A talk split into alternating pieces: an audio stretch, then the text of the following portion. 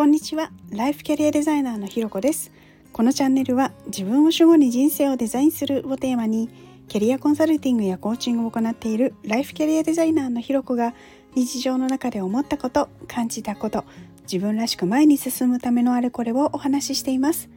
今日も耳を傾けてくださってありがとうございます。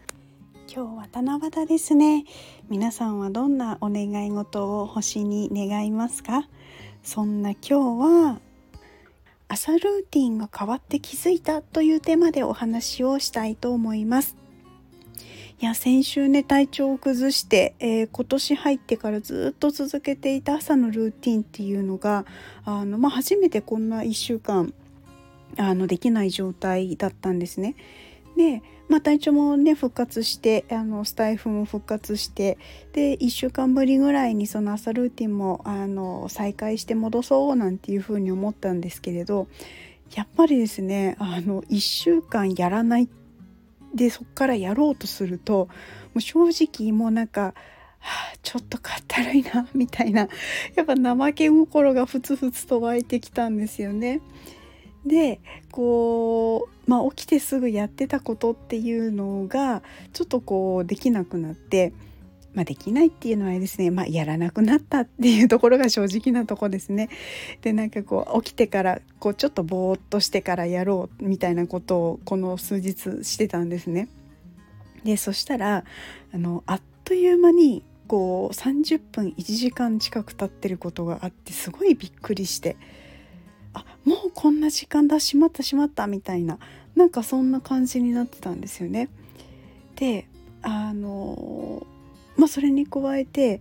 明らかにその、まあ、日中の集中力っていうものがパサルーティンをしっかりこなしてた時とあのやらなくなってちょっと朝ぼーっとしてみたいな感じになってからのその集中力っていうものが変わっていてなんかぱり前やってた時に比べるとなんとなくやっぱり集中しにくかったりするなっていうことを感じたんです。でこれきっと単純にそのなんだ体調が悪くて戻ってきたからっていうだけではなくてもうおそらく本当ルーティンがグダグダになったからかなっていうことをすごく感じました。でこうなんかちょっとネガティブなあの変化だけではなくてあの同時にですねこう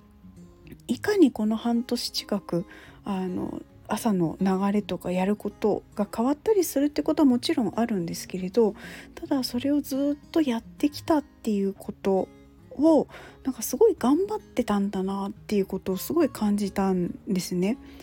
あなんか自分めっちゃ頑張ってたみたいな なんかそんなことにあのやらなくなって初めて気づくみたいな感覚があったんですよ。である意味こう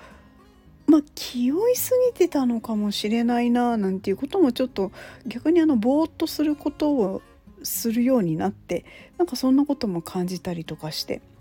なんかこう朝のルーティンができなくなってこういい変化もあんまりこう自分的に嬉しくない変化もなんか両方感じれたっていうのはある意味そのできなくなったからこそ感じれた変化なのかなそういう意味ではなんか良かったのかななんていうことも感じています。で思ったのがこういう結構当たり前にやってるようなことでもこうパッとやらなくなった時に気づくことってあるじゃないですか。でもなんか